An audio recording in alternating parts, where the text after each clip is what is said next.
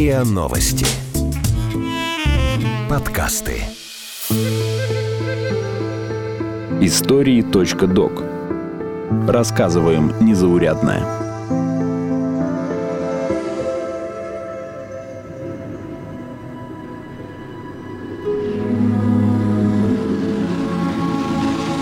Самолет я собрал за три года. Как летают пилоты-любители в России –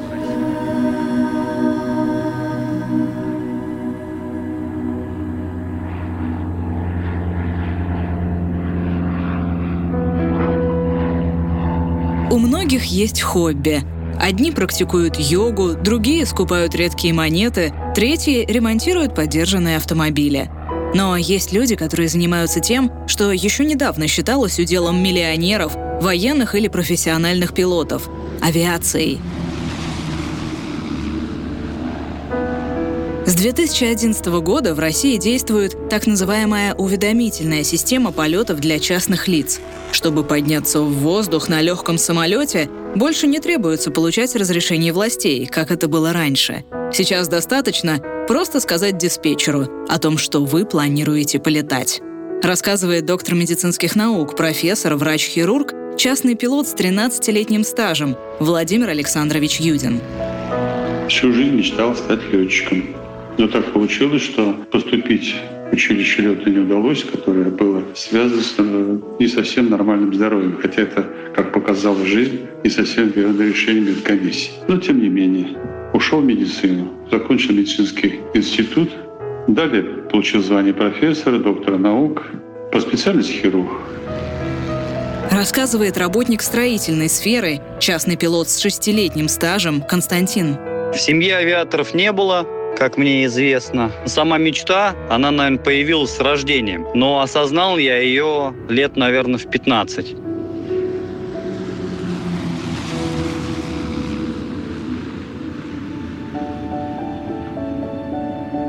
У всех свой путь в авиацию. Владимир Александрович шутит. Чтобы стать летчиком, ему сначала пришлось стать профессором. Мечта летать не оставляла. И в 60 лет после обучения я впервые в своей жизни 12 апреля 2007 года поднялся в небо. Надо сказать, что это было великолепное ощущение после того, когда с инструктором отлетали необходимые часы, впервые оказаться в воздухе один на один с небом. Это было неописуемое счастье. Я пел. Константин пришел к небу через авиационные симуляторы, компьютерные игры, имитирующие управление настоящим самолетом. Увлекся я им лет в 15 и увлекаюсь до сих пор. Это был единственный способ почувствовать себя пилотом, пускай хоть виртуальным, но все равно пилотом. Константин вспоминает, чтобы впервые в жизни полетать уже на реальном самолете, он занял денег у друзей, а когда, наконец, поднялся в воздух... Первый полет длился 30 минут. Не особо он мне запомнился и не особо все получалось, потому что пилот был не инструктором и, соответственно, просто мне показал, как самолет летает. Вторые 30 минут получилось так, что со мной полетел уже непосредственно пилот-инструктор, и второй полет тоже он был 30 минут, был очень насыщенный, очень э, познавательный, и после этого я понял, что у меня, соответственно, все получается, и нужно дальше развиваться в этой сфере.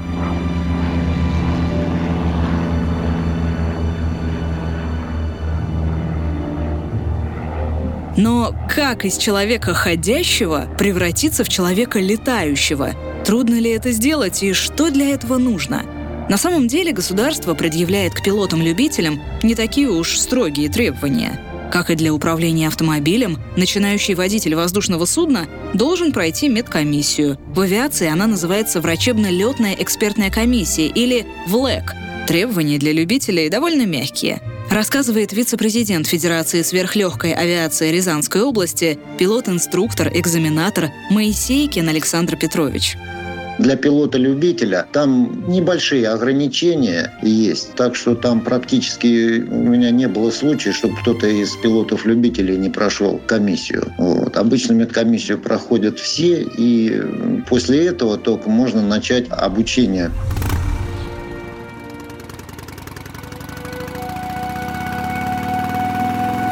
Второе требование – это получение свидетельства частного пилота, аналог водительских прав на управление летательным аппаратом.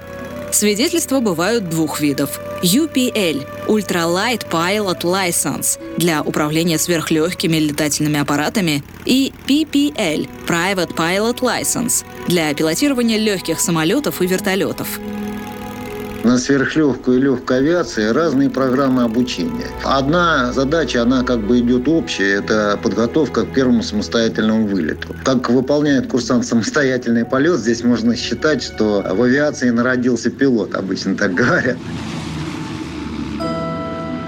Свидетельство частного пилота можно получить в авиационных учебных центрах, аналогах автошкол, только для летчиков – когда речь заходит об обучении пилотов-любителей, авиаторы любят сравнивать Россию, где выдается около 400 летных сертификатов в год, с США, где эта цифра переваливает за 30 тысяч.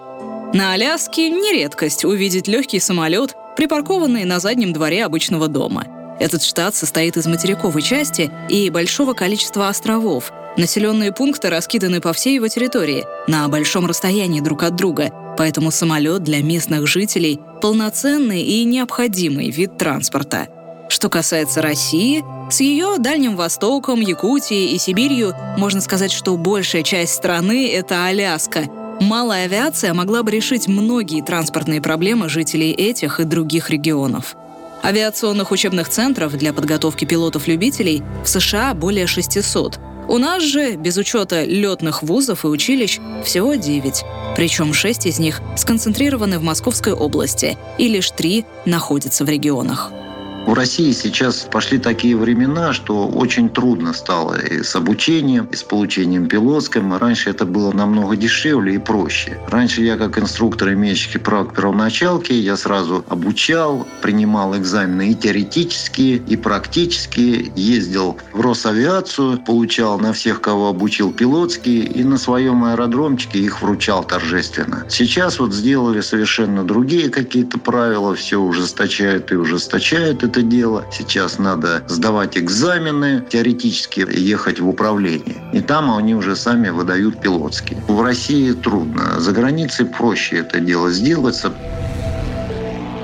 В том числе из-за отсутствия большой конкуренции и довольно сложной системы лицензирования авиационных учебных центров, на пути к небу встает еще и вопрос цены обучения – это от 350, по-моему, тысяч на сверхлегкую и, по-моему, на легкую авиацию там до 800 тысяч. На Министерстве транспорта, на нашем авиационном сайте есть там перечень лицензированных школ обучения по всей России. Можно там посмотреть, определиться, какая школа в данный момент имеет лицензию и сколько там это стоит конкретно. Из-за отсутствия достаточного количества авиашкол или труднодоступной цены на обучение некоторые люди идут на риски и поднимаются в небо без пилотских сертификатов. Надо сказать, что путь в авиации у нас в России не совсем простой.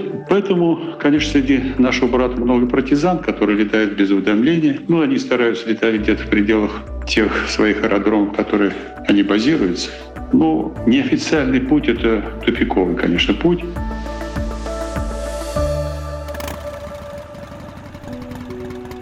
Даже в таком деле, как авиация, есть возможность пройти обучение, если не бесплатно, то за гораздо меньшую сумму.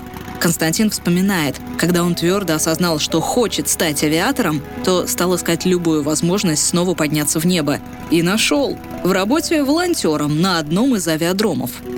Работать волонтером я стал в 2011 году, после того, как меня познакомили в Рязани с авиаторами. Потом это все переросло уже в более серьезный какой-то такой образ, не просто как волонтер, а я начал э, там принимать участие и в ремонтах, и в подготовке к вылету самолета, так как у меня уже было на тот момент техническое образование и был опыт. Я, соответственно, все это уже в принципе умел. Оставалось только выучить матчасть самолетов. Научился я очень быстро, буквально в течение двух недель я все освоил и начал заниматься подготовкой самолетов к вылету, но с обязательной проверкой после меня пилотами, инструкторами и техниками. И это такая школа была подготовки, что лучше всяких институтов и военных заведений, потому что я был один курсант, который остался. Моя подготовка была очень-очень качественная. Все азы я помимо теории применял еще и с практикой. И, соответственно, я и получился такой вот, можно сказать, профессионал в этом деле.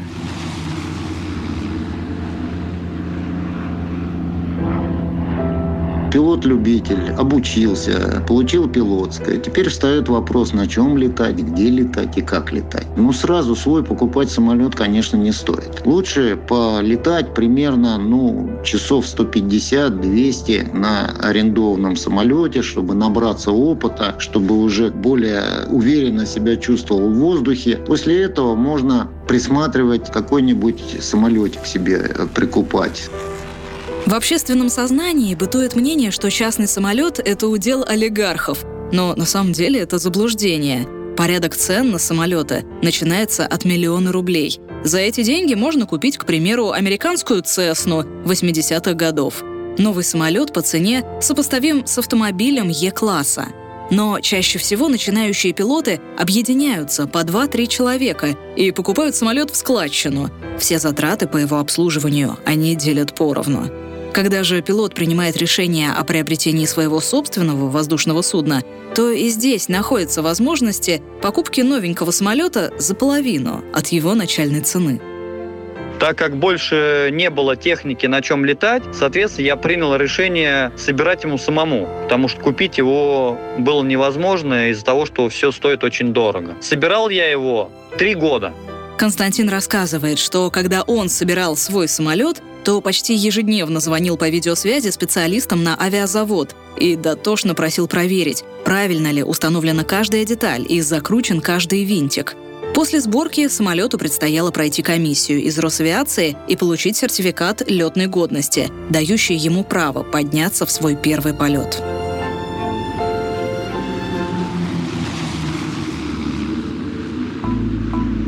Можно ли путешествовать на своем самолете и как летать за границу? Для обычного человека небо бывает ясное, облачное или пасмурное, а для пилотов оно делится на классы А, С и G. В двух первых классах на высоте более 8100 метров летают суда коммерческой, деловой и государственной авиации. А вот в классе G на высотах менее 4500 метров и ниже, в зависимости от региона, могут летать частные пилоты. Для того, чтобы пролететь в классе G, нужно за час до вылета сообщить об этом в Росавиацию.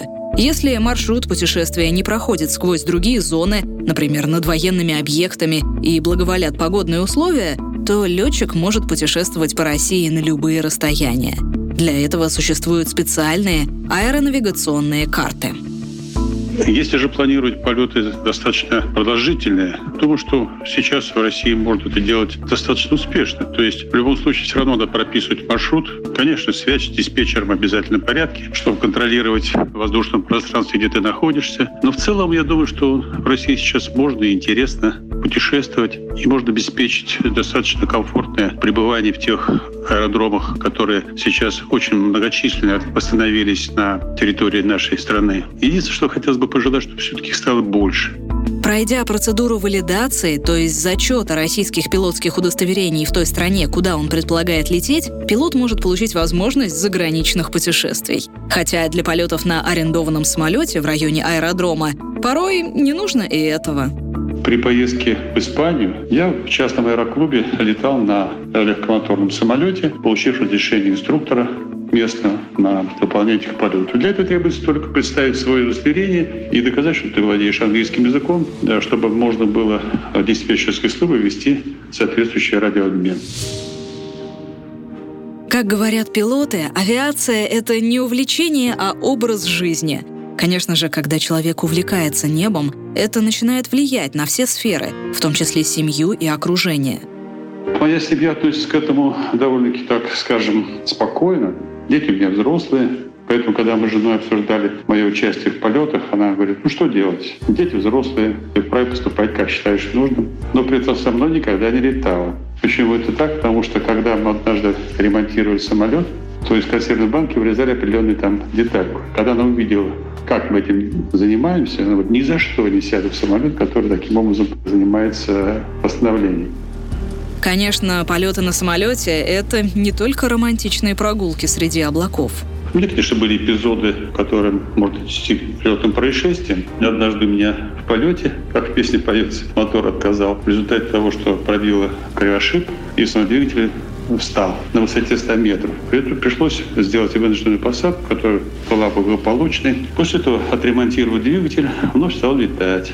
Перед полетом я оценил погодные условия, и э, все было хорошо. Произвел взлет, и очень резко ухудшилась погода. Поднялся сильный ветер. После этого руководитель полета взял связь со мной, и под его руководством, под моим управлением я спокойно произвел посадку. По словам Александра Петровича Моисейкина, пилотов легкой авиации сейчас остро не хватает. Практически некому выполнять авиационные химические работы, транспортные и пассажирские перевозки. Нередко люди, которые начинают как пилоты-любители, решают связать свою жизнь с авиацией и продолжают карьеру уже как профессионалы.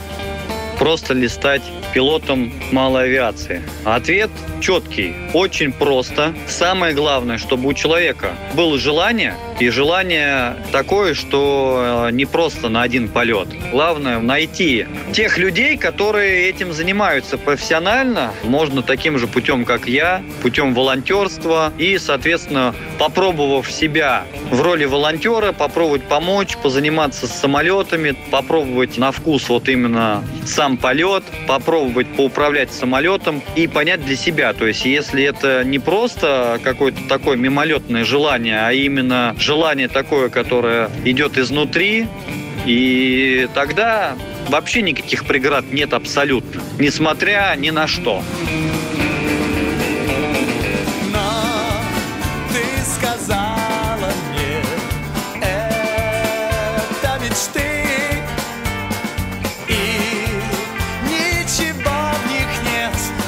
сказала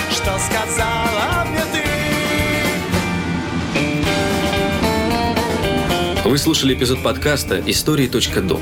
Эпизод подготовила Юлия Мирей. Голоса эпизода – Наталья Шашина, Артем Буфтяк. Звукорежиссер Андрей Темнов. Слушайте эпизоды подкаста на сайте ria.ru, в приложениях Apple Podcasts, CastBox и SoundStream. Комментируйте и делитесь с друзьями. Да,